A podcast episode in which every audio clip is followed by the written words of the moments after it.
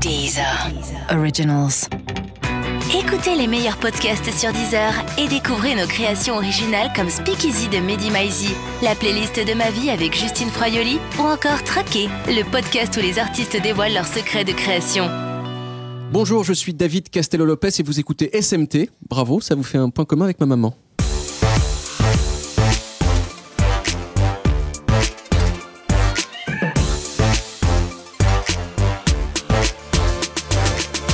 Bonjour et bienvenue dans SMT, le podcast d'Actu Pop. Pour m'accompagner comme chaque semaine, un homme qui a connu un monde sans téléphone portable, un monde dans lequel les hommes seuls draguaient sur Minitel à 5 francs la minute, un homme dont on pourrait dire qu'il est un peu trop roux pour pouvoir se dire blond vénitien, mais t'es pas assez pour être brûlé sur un bûcher au Moyen Âge. Thomas Croisière. Mais je- je- j'en ai assez de vous le dire, David. Je suis blond vénitien, point final. La semaine dernière, nous traitions de la collapso. De la co... De la cops... De la fin du monde. Et j'avais spécifiquement demandé à ce que l'on choisisse des thèmes de moins de 10 lettres. Et quand j'ai appris ce matin que nous allions parler de l'appropri... L'app... L'app... C'est pas facile. Bon, je vais le décomposer en syllabes. L'appropriation culturelle. Eh bien, j'ai eu très envie de vous taper, David. Vous pouvez me taper quand vous voulez, vous savez à quel point ça me fait plaisir. Alors pour ceux qui pensent que l'appropriation culturelle c'est un programme d'échange un peu comme Erasmus où on apprend à faire l'amour en espagnol, voici un petit magnéto qui répond à la question l'appropriation culturelle, c'est quoi? L'expression appropriation culturelle date en gros des années 80 aux États-Unis et littéralement, elle décrit les situations où des membres d'une culture adoptent des éléments d'une autre culture. Alors là, on se dit mais pourquoi pas, c'est cool, le vivre ensemble, super, passe-moi le quinoa. Sauf qu'aujourd'hui, l'expression est utilisée uniquement pour décrire une situation où des membres d'une culture historiquement dominante, genre les blancs, adoptent des éléments d'une culture historiquement dominée, genre bah, tous les autres. Par exemple, un blanc qui porte des dreads, c'est de l'appropriation d'une culture noire. Un blanc qui se fait un tatouage polynésien parce que ça fait bonhomme, c'est de l'appropriation de la culture polynésienne. Et un blanc qui se déguise en indien et qui fait c'est de l'appropriation d'une culture amérindienne, je vous prie de m'excuser pour l'imitation. Alors il y a des gens que ça n'offense pas beaucoup, je me souviens par exemple de mon papa blanc habillé en boubou avec des amis à lui noirs, et tout le monde avait l'air de passer un bon moment, mais il y a beaucoup de gens que ça offense grave. Ces derniers mois, il y a eu des dizaines de scandales d'appropriation culturelle. Le scandale de Marks Spencer par exemple, qui a mis en vente des wraps goût biryani, qui a offensé des membres de la communauté indienne, le scandale de Madonna qui portait une tenue berbère pour les MTV Video Music Awards, ou celui du cuisinier Gordon Ramsay qui a ouvert un restaurant asiatique à Londres. On peut trouver que tout ça est très bien parce que ça montre qu'on est de plus en plus conscient que des trucs a priori sympas et inoffensifs, ça peut en fait cacher des restes de colonialisme dégueu. On peut aussi trouver ça un peu triste parce qu'à force, ça sera peut-être interdit pour les artistes par exemple de se mettre dans la peau de qui que ce soit d'autre qu'eux-mêmes. Voilà, encore euh, désolé pour l'imitation de l'Indien. Alors euh, l'appropriation culturelle et plus généralement les questions d'identité, c'est des sujets pour lesquels les gens ont tendance quand même à, se mettre un peu sur la gueule. hein. Mais dans SMT, on est ultra poli, ultra civilisé, et en plus mon dermatome m'interdit de me battre, donc tout va bien se passer. Pour parler de l'appropriation culturelle avec moi aujourd'hui, elle est artiste, diplômée des Beaux-Arts de Cergy, elle est selon ses propres mots poéticienne transmédia, voire hypermédia, et elle a notamment contribué au festival Blacks to the Future Eden Tinto Collins. Alors juste petite question, c'est quoi la différence entre une poéticienne transmédia et une poéticienne hypermédia? Alors, euh, je me considère, euh, bonjour à toutes et tous, donc euh, oui, poéticienne trans, voire hypermédia, pour moi c'est une manière de traverser les médias et de les traverser à tel point qu'on en devient hyper, un peu comme notre société, quoi. C'est-à-dire cette façon contemporaine qu'on a d'avoir tout sous, écran, de, soi-même être écran, d'administrer comme ça des, des posts, des hashtags, donc des jeux de mots. Voilà la poésie. Ah Bah oui, mais en fait, c'est beaucoup plus clair.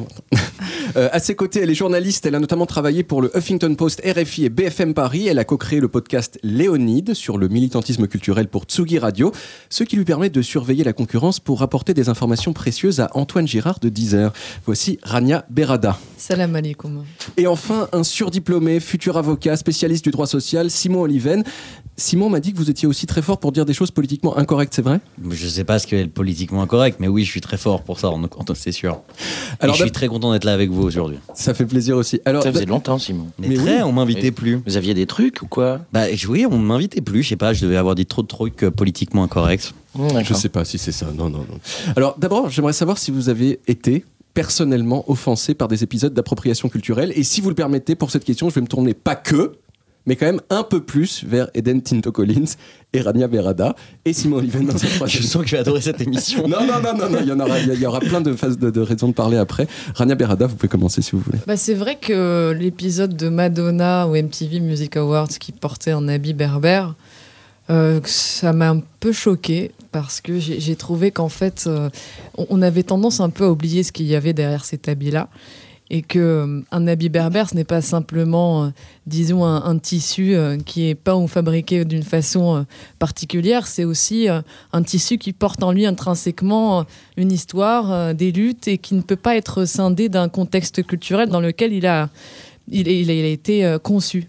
Et je peux comprendre que pour des personnes berbères qui voient Madonna, superstar, porter un habit comme celui-ci dans le cadre d'un show et dans le cadre d'un contexte de divertissement, ça puisse en effet être un peu choquant et ça puisse un peu dévoyer et vider de sa substance cet habit-là qui, à la base, n'a pas été fabriqué pour que Madonna le porte. Euh, Eden Tinto Collins. Oui, pour rester sur Madonna, euh, j'ai l'impression que c'est c'est dans sa culture elle-même ou alors dans, dans, dans son identité, à savoir euh, américaine, que de piller ou d'incarner euh, le, le principe même de l'appropriation culturelle. C'est comme ça qu'elle dure d'ailleurs. C'est- Elle se renouvelle et elle Tout à fait, s'inspire de oui, tout j'ai ce qui se l'impression fait. que Musicalement, c'est pareil. Madonna est l'exemple euh, incarné. Alors, Simon Oliven, je pense que vous n'avez pas été choqué, vous, par le, le- le fait que Madonna euh, s'habille en berbère. J'avoue que je l'avais même pas vu, pour être honnête. Mais Oui. je- En maintenant qu'on me le dit, le berbère. Mais alors, est-ce que vous avez peut-être un autre épisode de ce qu'on de ce qu'on appelle l'appropriation culturelle euh, que vous avez en tête et que vous nous aimeriez je, commenter? je- je- en fait, je suis choqué, c'est c'est un bien grand mot. Chaque fois qu'on emploie ce mot d'appropriation culturelle, qui est un mot avec lequel je suis en désaccord radical. Donc je peux pas dire que Ce sont même deux mots. Si je, si je, Très si fort. je vais un peu très fort, Non, c'est- très c'est- fort, c'est non. merci mais très juste, je reconnais. Euh, C'est-à-dire qu'aucun épisode déclencheur, aucun élément déclencheur ne m'a jamais choqué personnellement, mais les réactions que ça entraînait derrière m'ont à chaque fois systématiquement choqué. Chaque fois que j'ai entendu parler de ce concept, j'étais choqué de ces réactions euh, outrées et outrancières parfois. Mais alors, est-ce que vous pouvez comprendre, euh, ou alors en tout cas au moins euh, vous expliquer, le fait que ça dérange certains de voir un monsieur blanc qui s'appelle Rémi avec des dreads et un boubou? Non, absolument pas. Je peux pas le comprendre et je peux pas l'expliquer. Enfin, je peux le comprendre évidemment, mais je suis en désaccord radical avec, puisque à mon sens, et je suis content de pouvoir commencer là-dessus parce que ça ouvrira le, le bal des critiques. À mon sens, le concept d'appropriation culturelle est un concept complètement vide. D'une part, parce que la définition de la culture, ici, quand on parle de ces choses-là, on ne parle pas de culture, on parle de couleur de peau. C'est-à-dire qu'on dit il y a une culture blanche et une culture, des cultures noires ou des cultures euh, arabes ou des cultures asiatiques. Donc on les définit par la pigmentation. Or, je suis désolé, mais moi j'ai trop de respect pour les différentes cultures qui habitent dans ce monde pour considérer que l'intégralité des cultures du continent africain ou des Caraïbes ou euh, même des populations euh, noires en diaspora rentrent sous le label culture noire et que c'est la même chose à chaque fois. Je pense qu'il y a des différences. Je pense qu'il y a des mélanges, je pense qu'il y a des, il y a Ils des, se il y a des ressemblent- ils se croisements. ressemblent tous beaucoup.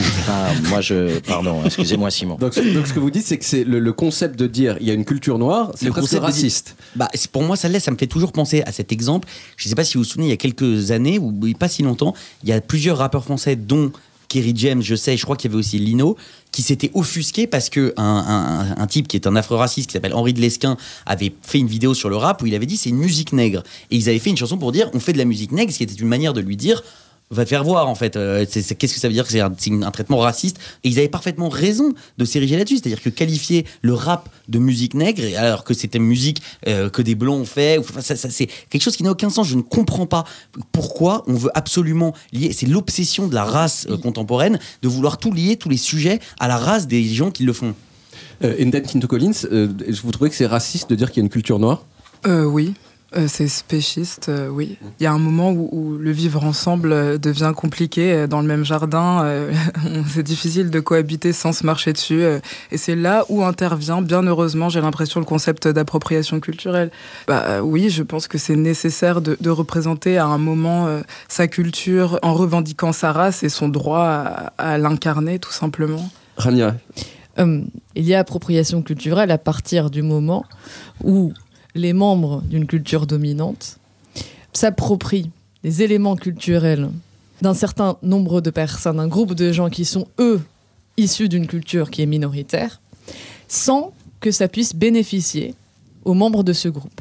Donc, si on part de cette définition-là, Simon Oliven nous propose en fait un monde idéal où toutes les cultures seraient sur le même pied d'égalité. Pour faire une analogie avec l'économie, en fait, dans le monde de Simon Oliven, on vit dans une espèce de concurrence culturelle pure et parfaite, où tout le monde aurait les mêmes moyens de production, aurait à sa disposition les mêmes outils de production et de diffusion, et qu'on pourrait à loisir fabriquer, commercialiser et diffuser sa culture. Or, ce n'est pas le cas.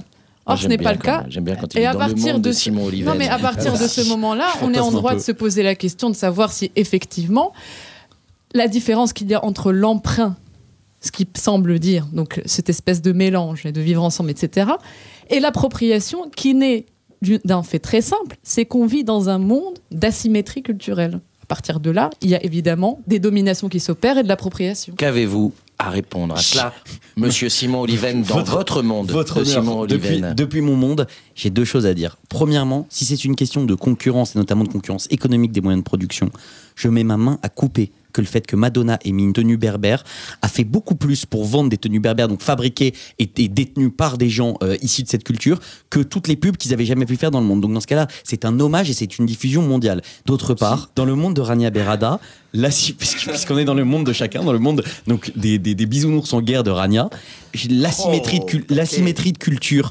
divisée par le concept de domination fait qu'il y a vraiment des cultures dominantes et des cultures dominées. Je ne suis pas d'accord avec ça.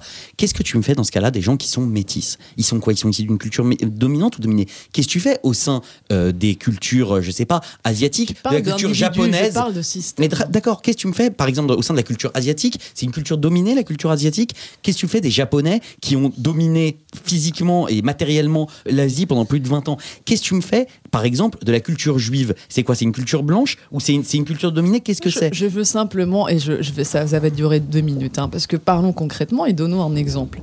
Pour moi, il y a appropriation culturelle quand une grande marque, par exemple, va chercher des symboles dans une culture minoritaire, par exemple en Afrique, et qu'elle en fait commerce. Et qu'à qu'à aucun moment, quand elle en fait commerce, elle n'en fait bénéficier, et je dis pas de façon par ricochet, je dis faire bénéficier directement, Directement, oui. les gens qui sont dépositaires de cette culture-là. en quoi C'est tout cu- simple. en quoi c'est une culture en quoi c'est une culture minoritaire? Et en quoi j'ai dit on n'aurait pas le rapport à droit ce que je disais tout à l'heure. donc, donc, tu veux dire que pour toi, l'appartenance à un peuple et à une culture fait que tout ce qui relève de ce peuple et de cette culture t'appartient. Donc c'est-à-dire que personne d'autre qu'un Français n'a le droit de faire de baguette ou de manger de baguette dans le monde. C'est pas ce que je Ah, dis. parce qu'ils sont Je- dominants, C'est pas c'est ce que je dis. C'est pas ce que je dis. Je te dis simplement. Quand dans un village au Bénin, il y a un savoir-faire ancestral, Oui, qui peut être un artisanat, un art, etc. Qu'un blanc débarque avec ses grands sabots, prend ce savoir-faire, Mm. l'importe chez lui, Mm. en fait de la thune, excuse-moi, oui, moi j'appelle ça de l'appropriation D'accord. culturelle, c'est mais- tout. Enfin, c'est pas aussi compliqué. hein. Moi qui viens du, du- du Pas-de-Calais, hein, vous le savez tous, Oui. donc euh, moi ma vie, bon bah c'est le Personne chômage, l'alcoolisme et, l'appropriation et- et la pédophilie. de la culture du et je suis ça. absolument pour la diffusion de cette culture de l'alcoolisme, euh, de, bon, Chômage. du chômage, hein, et de la pédophilie bien évidemment, Bien Et, évidemment. et du blond et de, et et de la consanguinité, et de la blondeur vénitienne. Alors l'appropriation culturelle est, est de plus en plus critiquée à tel point qu'une brigade a été créée pour lutter contre ceux qui la pratiquent. Reportage en immersion avec la BAC, la brigade anti-appropriation culturelle. Voilà, là, on est au Vesuvio, un resto euh, soi-disant italien. Il y a des jeux de mots dans le menu, euh, il y a un soldat romain sur la vitrine, euh, ça pue l'embrouille. Tu vois, ils proposent des œufs sur la moitié des pizzas, il y en a même une avec des merguez. À mon avis, c'est un coup les Tunisiens, ça.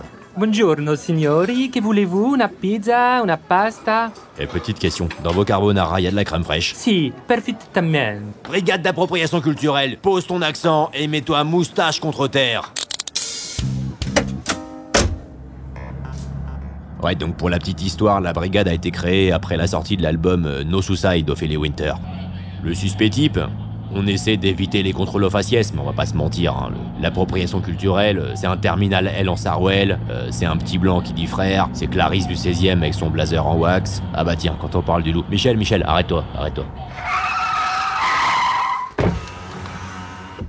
Ça va madame Vous allez où avec votre tapis de sol Yoga Bikram Bah, mon cours de gym. Gym euh, suédoise Ou alors euh, gym douce euh, chinoise peut-être Non, non, gym normal, enfin, gym chiante, quoi. Ok c'est bon, circulez.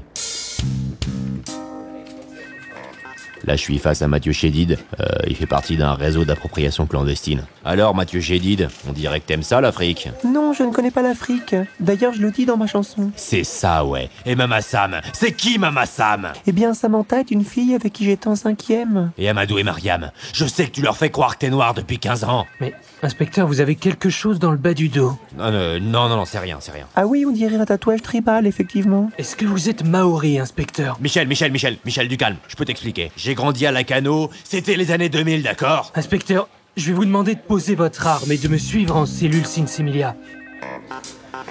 Oui, L'inspecteur Roumier a été mis en examen pour port de tatouage tribal. C'est un message fort pour des gens comme Zaz ou comme Billy Crawford. La justice finit toujours par vous rattraper. Alors, on a beaucoup parlé récemment de, de l'affaire d'une pièce de théâtre, vieille de 2500 ans, Les Suppliantes d'Échille, mise en scène par Philippe Brunet à la Sorbonne, et dans laquelle les Égyptiens étaient joués par des Blancs dont la peau a été recouverte d'une peinture cuivrée, et des militants antiracistes ont bloqué la représentation. Philippe Brunet, c'est quelqu'un qui est connu quand même pour être euh, bah, pas raciste du tout, mais on a l'impression que son intention dans cette affaire, l'intention qu'il avait pour faire la pièce, ne compte pas. Qu'est-ce que vous pensez tous de cette histoire qui est bah, quand même occupé les médias pendant un bon moment Euh, Par qui est-ce qu'on commence? Simon, Simon vrai. Oliven Bon, alors je vais Les suppliantes. Voilà, je vais étonner personne à dire que je trouve que la brigade anti-négrophobie, je crois que c'est eux qui ont mené la contestation avec ce qui reste, ce qui était autrefois l'UNEF et qui est aujourd'hui une, une- une obscure conglomérat de débiles mentaux, ont été absolument ridicules dans cette histoire. D'une part parce que les- la, la pratique du masque dans le théâtre antique était des, des masques de couleur était quelque chose de, de classique et de très répandu. Donc c'était justement retrouver le sens antique de ce déguisement-là. D'autre part parce qu'ils font une obsession, parce que ce sont des, ce sont des esprits atrophiés, donc américanisés. Ils font une obsession de la blackface, comme si en France la blackface était un sujet. Vous savez, il y avait eu la même chose au carnaval de Lille, je crois, où il y avait eu. euh, Bah, le, Les le Noirs aussi à Bruxelles. qui les- des voilà. Non, mais euh, exactement. Parce, que, parce que pour eux, le- le- l'univers mental de l'Europe euh, occidentale est le même que celui des planteurs de Virginie euh, du 19e siècle, euh, fouettant les, Noirs dans les champs et les représentant ensuite par des blackface de de manière raciste avec tout l'univers qu'on sait aux États-Unis. Donc ils sont obsédés par ça, ils veulent faire la même chose qu'aux États-Unis, mais ça n'avait strictement rien de raciste. Surtout que leur volonté de représenter les Égyptiens en noir s'appuyait sur les travaux d'un historien africain qui est sujet à caution qui disait dont la théorie principale est que la représentation des- du peuple de l'Égypte antique, de l'Égypte des pharaons, a été blanchifiée, ce qui est complètement délirant. Je veux dire, on n'a jamais blanchifié les Égyptiens. Simplement, ce n'était pas une population noire, c'était une population qu'on qualifierait aujourd'hui plutôt de maghrébine, mais j'ai des- mais j'ai dire tout ça est un magma américano euh, racialo obs- obsédé et surtout qui vise à la on, fin dirait, on dirait une une de Marianne. hein. bah oui, c'est très mais drôle. bah, hein, j'en comme suis il fier, j'en- pour moi. Et, euh, qui vise à- sont dans une et qui- université, Et il vise à la fin à interdire des spectacles. Il vise à interdire des spectacles. Puis moi, je veux interdire aucun C'est les spectacle. extraterrestres Alors, est-ce que c'est les pyramides. Ça, moi, je le sais. C'est vrai. C'est les extraterrestres. Alors. Est-ce que vous êtes d'accord avec que, que c'est un magma de ce type-là? Je me suis dit, tiens, je vais retenir de. Attends, vous, vous aviez pas fini, Simon Ah non, non, je voulais Non, dire non, non. les Rania. Ah, je, vais, je vais- je Radia. vais faire un pas vers l'autre, Oui. puisque je, Ah. je peux être dans une forme d'ouverture d'esprit. Mais qu'est-ce qu'on est bien ici Regardez la civilité de la conversation. saurais la chaleur du studio œcuménique. Sur Là, ce- c'est un moment d'œcuménisme.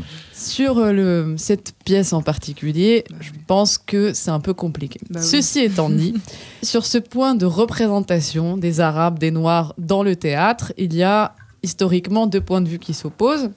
Celui de Patrice Chéreau, très conservateur, qui voudrait que, bah, c'est, ma foi, c'est pas bien grave si des Blancs jouent des Noirs, et celui de Bernard-Marie Col- Toltès, que je partage davantage, et qui est de dire tout simplement quand c'est un arabe, vaut mieux que ça soit joué par un arabe. Quand c'est un noir, vaut mieux que ça soit joué par un noir. Le cas de cette pièce est un peu compliqué parce qu'effectivement, c'est, c'est, enfin, pas, c'est pas, c'est pas clair, clair, mais, mais quand ça l'est, moi je suis pour qu'un noir joue un noir et qu'un arabe joue un arabe. Enfin, ça me paraît juste être de la, du bon sens euh, élémentaire. Et qu'un noir joue un blanc? Ça me- ah bah, en fait, bah, tu Qu'un vois, noir le joue le cid, par le- exemple. le problème, c'est que ça, ça arrive peut-être une fois tous les 1500 ans à peu près que- Non, bah, qu'un je, te, je te blanc donne, joue. je te donne un exemple. Quand il y a eu la pièce de théâtre d'Harry Potter à Londres, Hermione était jouée par une actrice noire. Ça te pose un problème ou pas? Parce que moi, perso, ça te pose absolument aucun problème. Je m'en fiche. Bah non, ça Si- pose pas de si c'est une bonne actrice, ça me va très bien qu'elle soit noire. Dans le je principe fiche. de l'appropriation culturelle tel qu'il est défini, normalement, il y a dominant, dominé. Ah oui, mais comme c'est un concept qui n'existe pas, du coup, Bah, merci beaucoup, ce fut hyper sympa. En revanche, il est hors de question qu'un blond vénitien joue Ron Weasley dans, euh, dans Harry Potter. bien sûr, Ce qui est parce que c'est un roux. Voilà. roux, euh. Et les roux sont joués par des roux. Mais moi, moi, ce que j'ai pu voir c'est que, euh, enfin, ce que j'ai lu dans des commentaires, parce que je suis pas assez intelligent pour les faire moi-même, c'est qu'il y a peut-être un paradoxe. Il y a d'un côté les mises en garde contre l'appropriation culturelle, c'est fait pour lutter contre le racisme et lutter contre des abus, et ça c'est bien. Mais d'un autre côté, c'est sous-entendre que les cultures, elles auraient quand même des propriétaires qui seraient un peu les garants de la pureté de cette culture. Et ça, ça sonne, ça sonne un peu identitaire, quoi. Ça sonne Un peu et, et même si on enlève le contexte, c'est-à-dire si on, je veux dire, juste cette phrase-là, sans parler d'appropriation culturelle, c'est des phrases qu'on pourrait entendre dans, dans la bouche du Front National. Est-ce que, dire du Rassemblement National est-ce que, est-ce que vous pensez qu'il y a un paradoxe ou alors euh, il n'y a pas de paradoxe? Mais par, par rapport à quelle phrase exactement bah, D'un côté, c'est antiraciste, d'un côté, bah, en fait, c'est, ça, bon, ça pourrait l'être beaucoup raciste. De l'autre, de dire qu'il y a une pureté culturelle Mais tenue. je, re- je reviens à cette histoire d'asymétrie. En fait, on réfléchit, moi c'est ça qui me met hors de moi, c'est qu'on réfléchit dans un monde où on ferait table rase de toutes les formes domina- de domination qui existent et qu'on mettrait tout ce beau monde sur un même terrain, sur un même pied d'égalité. Je reviens à ce que je disais en préambule de cette émission. Ce qui vaut dans un discours tenu par des blancs ne vaut pas dans un discours tenu par d'autres personnes, c'est tout.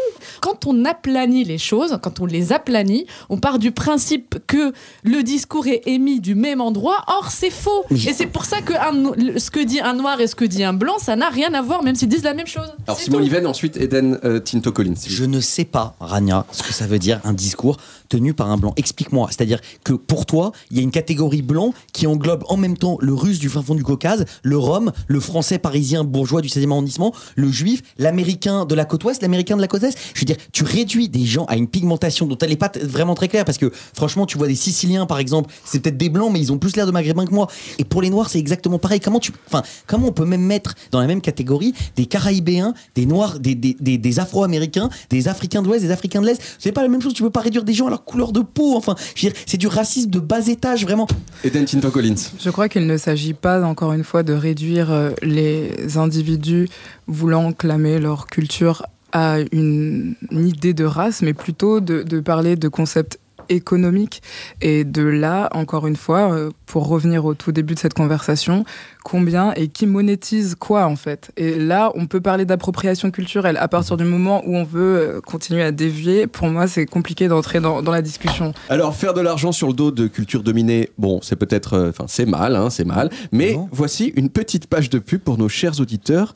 Elle garantit 100% sans appropriation culturelle. Découvrez le nouvel album de Frérot de la Végane. Ma sœur mange pas de fromage, elle a stoppé les laitages. Pour elle, je suis un criminel quand je prends un Babybel. Alimentation compliquée Le nouvel album événement de Frérot de la Végane avec son tube Incompréhension. Lentilles, tofu, fouille à coquet, multigraine. Ton frigociste me fout la haine. Frérot de la Végane, un album universal. Vous en avez marre de verser vous-même vos liquides et d'en mettre partout. Découvrez Verself, le premier liquide auto-verseur qui n'a pas besoin qu'on le verse. Verself, c'est le premier liquide intelligent. Alors fini les gestes inutiles. Fini les... les... Eh, euh, euh, ju- une seconde, juste, excusez-moi, ça sert à quoi en fait? Oui, j'ai compris, c'est un liquide intelligent, d'accord. Mais du coup, ça, ça, vient dans, un récipient ou alors c'est un liquide sans récipient? Et, sinon, comment, comment ça tient? Et, surtout, en fait, on, s'en bat les couilles d'avoir un liquide autoverseur. Pourquoi vous avez toujours besoin de de- d'inventer de, nouvelles technologies de merde pour nous simplifier la vie là? Et après, ça marche pas parce qu'on n'a pas la mise à jour machin truc. euh, Vous faites chier Vous avez du mal à coucher vos petits bouts de chou le soir Découvrez Les Contes de Grimbergen, les premières histoires pour enfants racontées par José et Stéphane du bar Le Balto. Bon, mon petit, est-ce que tu connais l'histoire du petit chaperon rouge? Euh. Oui. Euh, Tu préfères que je te chante une petite berceuse alors? Terre brûlée au vent des landes de... Ah, j'en ai plein les yeux, ça brûle. Ta gueule, tu vas réveiller ta maman. Les Contes de Grimbergen Y a pas de raison que vos enfants dorment mieux que vous Alors, vous- ouais, vous êtes intéressé par les, les contes de Grimbergen pour vos enfants Surtout Michel. Surtout quand c'est Jean la du fin, Sardou, chanter ça, du ça- Michel ça, ça sur, nous sur parle. Deezer, Alors pendant, la pause pub, Franck Aderer, le réalisateur de l'émission, est venu, est venu me dire euh, faudrait un exemple d'appropriation culturelle où il y a des gens euh, dominants qui gagnent de l'argent sur les dominés. J'ai dit mais tu as raison, Franck Aderer. Et donc on peut parler de ça maintenant. Eden Tinto Collins, vous, vous évoquiez ça à l'instant. Est-ce que vous avez un exemple en tête vous de ce, de ce que vous nous avez dit, c'est-à-dire genre des blancs qui font de l'argent à balle en exploitant euh, de la. Voilà, Tout le monde merveilleux de Disney.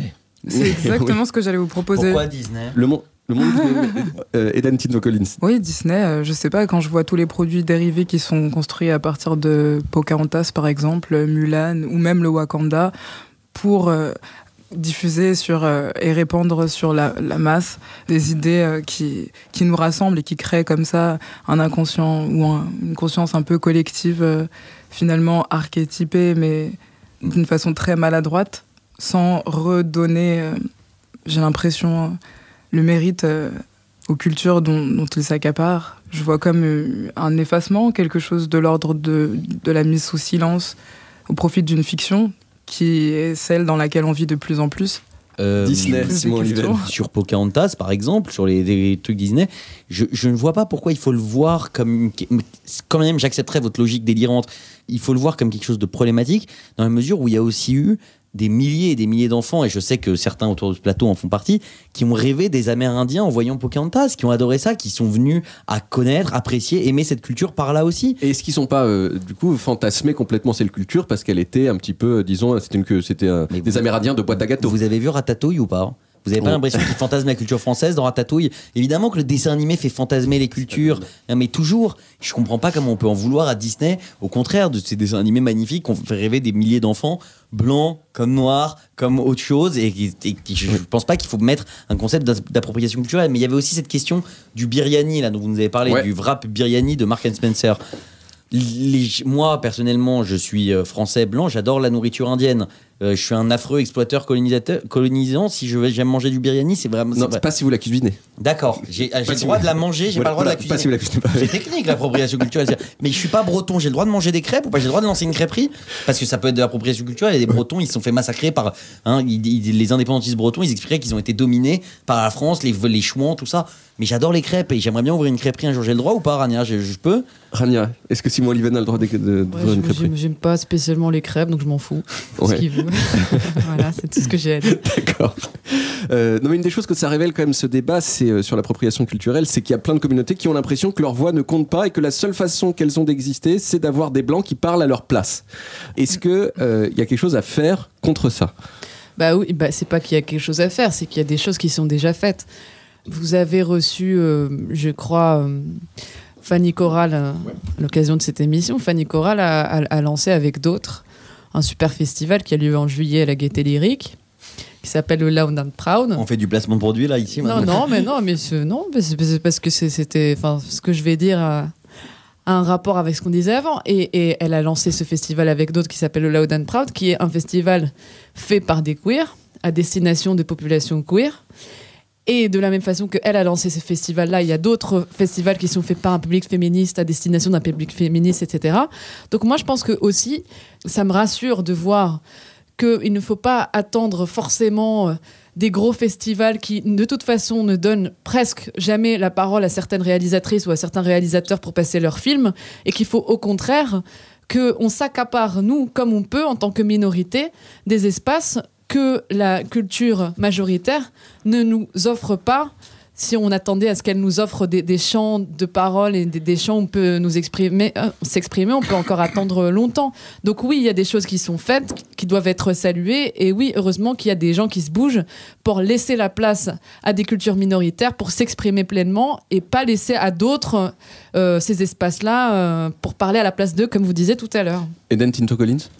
Oui, je pense aussi. D'ailleurs, c'est la raison pour laquelle j'ai rejoint le collectif Blacks de Futur, parce que Disney, c'est sympa, mais euh, vu l'emprise que ça a, il s'agit tout simplement de développer d'autres récits et par nos voix, par nos corps. Euh, après, il y a- plein d'autres initiatives qui se mettent en place. hein, je vous rassure, on n'est pas victime, mais au contraire, euh, chacun après déconstruit, se décentre et prend des décisions. Par exemple, Science Girls, euh, qui d'ailleurs fait un festival euh, aussi à partir du 30 mai au 2 juin. Placement de produits, oui. Un, festi- un festival, vous, Simon Il y a le festival de l'andouillette, à Troyes, très sympa. Mais pourquoi pas en fait Et n'hésitez pas à aller voir les pas crevettes pailletées, même le prix du billet vous fera rire. Une comédie formidable de Mais Maxime Govard et Cédric Le Gallo. sur Canal+, c'est vraiment une série super, allez-y. L'idée reste de sauvegarder sa voix en fait. Si vous faites licencier, appelez-moi pour moi je peux vous défendre en tant qu'avocat en droit social vu que tout le monde place un peu son, truc. Appelez-moi, je n'hésitez défends tous les salariés qui ont des problèmes dans leur, Mais- dans leur travail. Et n'hésitez pas à vous abonner à 10h. Même le prix énormément. Bien sûr, Ça bien fait sûr. rire aussi. Je deviens Braille Magazine parfois aussi, ça peut. Est-ce que ça veut dire tout ça qu'en tant qu'homme blanc, moi, j'ai pas le droit de écrire un roman sur l'esclavage pour dénoncer l'esclavage Est-ce que c'est mal en tant que tel? Et on va faire de l'argent En tant que là-dessus. tel, non, évidemment qu'en tant que telle personne va te, te nier le droit d'écrire un, un bouquin sur l'esclavage. Si tu, ça, ça dépend des points de vue. Le, je te, te dénie pas du tout le- la, la- la possibilité d'écrire un livre sur l'esclavage en étant un homme blanc. Ce qui m'intéresse, c'est de savoir de quel point de vue tu vas prendre pour écrire ce fameux livre. Mais Ça, ça c'est un autre le point de sujet. vue d'un homme blanc. Oui, mais après, pour moi, tu, tu peux pas Donc- quand même dire à un homme blanc n'écrit pas un bouquin sur l'esclavage. Moi, ça Merci, Eden. S'il me dit, s'il ça me dans dit, ce cas-là, aucun, fait auteur son n'écrit de livre sur Non, des non, femmes. S'il fait son mea c'est culpa- Je veux dire, on se passe de Madame. Non, mais je veux Bovary. dire, s'il fait son mea culpa, s'il fait son mea culpa, qui Ah, il dit que, l'esclavage a été un crime, un crime Ah, horrible ok. contre l'humanité, Ok. dont qu'on n'inculque hein. pas suffisamment à l'école, oui, là, je lui, pas, je lui permets de l'écrire. Bah alors pour le, pour le savoir que ça a été un crime contre l'humanité, il faut bien que l'école lui ait inculqué un moment, donc il l'a il l'a quand même appris à l'école. Mais après, il y a d'autres d'apprentissage qui sont en mais- de- dehors de l'éducation mais nationale, qui est de lire Donc- des donc bouquins. on, a, on a compris, l'homme blanc a le droit de parler si d'abord il s'excuse. Bon, c'est gentil, merci. Oui, oui, Au oui. moins, il a encore Oui, le droit oui, de parler. Bah, S'il s'excuse, il peut parler. Moi, je sais pas de quoi je dois m'excuser, personnellement. Rania, je t'aime beaucoup et je pense que tu es très sympathique et très intelligente. Eden, je te connais pas, mais pareil. euh, Pour une mais je, femme, mais je euh, pense, je pense vraiment qu'on est dans l'ordre clinique de la folie sur vos positions sur le sujet. C'est-à-dire que l'obsession de réduire qu'un homme dont la pigmentation est blanche doit s'excuser de l'esclavage avant d'oser prendre la parole là-dessus, alors que lui n'a rien à voir avec l'esclavage, qu'il est né il y a 20 30 ou 30 ans, à une époque où l'esclavage n'existait plus, et que personnellement il a toujours trouvé ça dégueulasse parce qu'il il est pas pour foutre des gens en esclavage, Bah, il peut quel qu'il soit. Non mais d'accord, mais il est non parce que pourquoi est-ce qu'il aurait besoin de le dire? En quoi est-ce qu'il est coupable de ça? On pas- à aucun moment on n'a parlé de culpabilité. pas dit en fait. Ah mais à culpa, mais à culpa, c'est la culpabilité. Ouais, mais, justement, ça me saoule aussi ce, ce truc de culpabilité, d'homme blanc, etc. S'il veut écrire son livre sur l'esclavage, qu'il l'écrive. voilà. Après, ce qui est différent, c'est le leadership. C'est toute cette façon de se mettre au centre de tout et d'avoir un point de vue sur tout et d'être euh, à, à tout point diffusé qu'on peut même plus s'entendre penser. Et là, j'ai un problème. Oh, je t'aime déjà. J'ai l'impression, Ah, Je, j'ai je l'impression sens qu'on que c'est le début d'une amitié ou d'une histoire d'amour. Mais je comprends pas. euh, les, c'est le cas de plein d'artistes mégalomaniaques, Mais- et quels qu'ils soient, de penser qu'ils sont au centre de tout et En d'avoir une fait, ce qu'elle veut dire tout. par là, c'est que ton livre sur l'esclavage, il est dispensable. Le remède à l'appropriation culturelle, c'est aller vers l'autre pour le découvrir dans toute sa complexité. Ce travail de distanciation vis-à-vis de soi-même, un jeune étudiant d'HEC l'a fait à l'occasion d'un voyage qui a bouleversé sa vie, puisqu'il est parti près de trois jours en Asie du Sud-Est. Voici son journal de bord. Cher journal, bah voilà, ça fait déjà plus de deux heures que, je vis en Thaïlande. Je suis vraiment bluffé par la bonne humeur et le sourire de ces gens. Si tu voyais la blancheur de leurs dents alors qu'ils ont même pas les, moyens d'acheter du dentifrice, c'est incroyable. J'ai fait des rencontres magiques dans mon auberge de jeunesse. En thaïlandais, on dit Youth Hostel. Déjà, il y a, y a Jeff, c'est un graphiste designer euh, allemand. Euh, Il y a Ludo, un graphiste designer français. Et il y a Nicole, c'est une allemande qui est comédienne et qui est aussi euh, graphiste designeuse freelance. Je crois qu'ici, je pourrais vivre uniquement de soleil, de bière Singa et des 1200 euros que je touche grâce à mon appart sur Airbnb. Alors, cher journal, je suis dans un boui-boui local. J'ai goûté un plat formidable. Excusez-moi, monsieur, comment vous dites que ça s'appelle, ça? Petit déjeuner continental, c'est compris avec votre chambre. Cher journal, aujourd'hui je me sens triste et insignifiant. J'ai visité un petit village, il y avait des gens qui vivaient dans une misère, mais Et mon post Instagram a récolté même pas 30 likes. Quand je pense que Quentin a fait le double de likes avec un selfie dans un village africain beaucoup moins pauvre que le mien, ça me fout la rage. Cher journal, j'ai rencontré un ami dans les rues de Bangkok. Il m'a offert un verre d'un cocktail local qu'ils appellent le Chupito. You have to drink now. Oui mon ami, je bois, je bois. Mon nouveau meilleur ami m'a invité à un spectacle traditionnel organisé par une de ses amies. La jeune femme est en train de faire jaillir de petites balles de ping-pong depuis l'intérieur de ses cuisses. Et c'est là que je me rends compte de l'importance du sport pour ces gens qui n'ont même pas les moyens d'acheter une raquette de ping-pong. Une putain de leçon d'humilité. Aïe Ok, cher journal, j'ai reçu une balle de ping-pong dans l'œil, mais je... c'est bon, tout va bien. Alors, cher journal, je suis à l'hôpital car la balle de ping-pong est rentrée en contact avec ma muqueuse oculaire et euh, j'ai contracté une fièvre très puissante. Alors, heureusement, mon, mon ami a un oncle qui, est médecin, je crois. Il pratique la médecine chinoise de Thaïlande et on dirait qu'il a procédé à l'ablation de, mon foie, de, mes reins, de, mon poumon gauche aussi. Je me sens déjà beaucoup, beaucoup plus léger. Voilà. À bientôt, cher journal. Et oui, une histoire émouvante qui nous rappelle que les voyages forgent la jeunesse autant qu'ils détruisent la planète. Alors, on approche de la fin de cette émission. Personne, personne jusqu'à présent n'a crié. J'ai même vu à un moment des sourires de compréhension mutuelle. Il y a beaucoup d'amour autour de cette table. J'étais hyper euh, content en fait de, de la façon dont ça s'est passé. Alors, pour vous dire bravo et pour vous remercier, Thomas Croisière vous a concocté un petit quiz. J'ai fait ça, moi. C'est le jeu de Thomas Croisière. C'est vrai. Le jeu de Thomas Croisière. C'est moi. Le jeu de Thomas Croisière. Eh ouais. Le jingle est un peu long. Ah non, je trouve pas. Un peu. Non, non, il est bien ce jingle. Ouais, il est vachement bien. Bien. Je danse dessus tous les samedis soirs. Ouais. Chers amis, nous allons donc jouer avec la propre. La propre. Toujours aussi dur. Avec le thème de l'émission, je vais vous poser une question, vous faire des propositions et vous me direz laquelle est selon vous la bonne réponse. Vous êtes prêts? Oui. Alors c'est parti. Quel plat proposé à la carte d'un restaurant parisien a déclenché une polémique en avril dernier? Était-ce réponse A, le youpin perdu? Réponse B, le Portos Burger? Ou réponse C, la salade ching chong Ching chong. La ching chong. La Ching chong, ouais. Ch- Tout le monde marque un point. C'est effectivement la salade ching chong qui était une salade aux saveurs asiatiques. Elle a depuis été renommée la salade shintok. Et le youpin perdu, c'est très très drôle. Ah, bien sûr, C'est ça, ça fait vraiment- rire Rania. Ça, ça fait tout de suite rire Rania, évidemment. Ça rationalise. Bien sûr. Pour quelle raison Marc Jacobs a été accusé d'appropriation culturelle en 2015 Réponse A, lors d'un défilé, les mannequins portaient des dreads de couleur. Réponse B, lors d'un défilé, les mannequins blancs portaient des turbans. Ou réponse C, lors d'un défilé, il avait choisi un album de Pierre-Paul Jacques. Qu'est-ce que tu fais là Mais qu'est-ce que tu fais là pour les Euh, plus bah, anciens Je dirais des, des turbans, je dirais. Moi, je dirais les dreads. Ouais, du coup, les dreads, euh, par déduction aussi. Et effectivement, ce sont les dreads, les femmes prennent le lead. La polémique des mannequins blancs portés des turbans, ce n'était pas Marc Jacobs, mais Gucci. Super. Eh oui, bah, les là, macaronis et l'appropriation culturelle, c'est une histoire millénaire car je rappelle que les pâtes ont été inventées Inventé par les Chinois. Voilà, c'est ce que j'aime dans cette émission, c'est que l'on apprend en s'amusant. Qu'a-t-on reproché à l'influenceuse Rachel Dolezal On sait pas qui c'est. C'est une américaine qui a, réponse A, imité l'accent chinois dans une de ses vidéos. Réponse B, elle faisait croire qu'elle était d'origine afro-américaine. Ou Ah, réponse oui, C, ça. elle se faisait passer pour une descendante de Sitting Bull. Réponse B, il y a un excellent documentaire sur Netflix. Réponse B.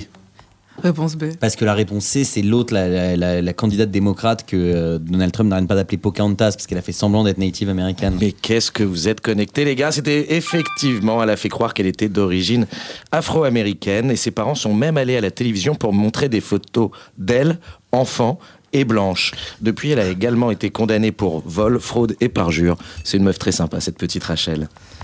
Quels films de Disney ont été accusés Quel film de Disney, pardon, a été accusé d'appropriation culturelle? Réponse A, Le Roi Lion. Réponse B, Vaiana. Réponse C, Coco. Réponse D, Pocahontas. Réponse E, Mulan. Je sens qu'on va dire tous. Tous. Oui. Je connais pas Vaiana et Coco, mais. Mais qu'est-ce que vous êtes fort C'est effectivement tous. Et on a souvent du mal à définir l'appropri- l'appro- l'appropriation culturelle. Et pour que ce soit plus simple, on n'a qu'à dire l'appropriation culturelle, c'est le monde merveilleux de Disney finalement. Enfin, pour vous départager. Quelle pâtisserie d'un boulanger du Rhône a dû retirer de sa vitrine en février dernier après avoir reçu des menaces de mort? Est-ce réponse A, la meringue au chocolat Mamadou? Est-ce réponse B, la tarte au citron meringuée Jackie Chan Est-ce réponse C, le Hitler au café C'est comme un éclair au café, mais avec une toute petite moustache au chocolat. Le Jackie Chan, je dirais. Je pense le Mamadou. Le Mamadou, le Jackie Chan J'aurais dit le Mamadou. Le Mamadou, c'est une bonne réponse. C'est le Mamadou qui se composait de meringues nappées de chocolat et décorées de gros yeux blancs une et d'épaisses c'est lèvres une tête roses. choco. Il a depuis été remplacé par le Amadou, qui est un gâteau rigolo en hommage au chansonnier Jean Amadou. Blague que les moins de 80 ans et donc qu'aucun de nos auditeurs ne peuvent comprendre. Mais nous avons une gagnante. Mais nous avons une gagnante, c'est Eden. Vous repartez avec ce Et magnifique. ce n'est pas un hasard parce que Eden Hazard. Très fort. Oh, mais oui, oui, mais non, du coup, elle arrive, au, elle arrive au jardin. Au jardin d'Éden. Non, mais la mienne était. Ah, non, était- pas mal. c'était bien. Et la mienne était pas mal. Eh bien, Elle a dû bref. toutes les avoir dans sa vie, hein, par Vous la savez pauvre. quoi? On s'en fout finalement que vous repartiez avec ce bonnet péruvien, mais c'est quand même le cadeau. C'est le bonnet péruvien que portait David Castello-Lopez pendant ses études de ses, ses études de ses études? Bah, euh, oui, je- je- j'en ai fait. Je, je crois que j'ai un Doug. Voilà, c'est tout. Un Doug. Voilà, SMT, c'est déjà terminé. Merci à nos invités du jour d'avoir discuté dans le respect mutuel et la compréhension. Moi qui n'aime pas la violence, ça m'a fait super plaisir. Un merci particulier, mais en retard aussi à Rania et Simon. Vous étiez là pour le pilote de SMT, celui qui m'a permis d'avoir ce travail. C'est vrai, Et je vous ai jamais remercié. Alors voilà, merci beaucoup. ça fait plaisir. Merci aussi à Deezer de nous avoir laissé proposer une émission sur un sujet aussi compliqué à justifier sur le plan marketing. Et si vous voulez prolonger l'expérience, sachez que Thomas Croisière organise une soirée spéciale appropriation culturelle autour du film Un Indien dans la ville. La projection KTP Exactement. La projection sera suivie d'un repas dans un restaurant japonais tenu par de vrais japonais de Chine. Allez, bisous. Bisous.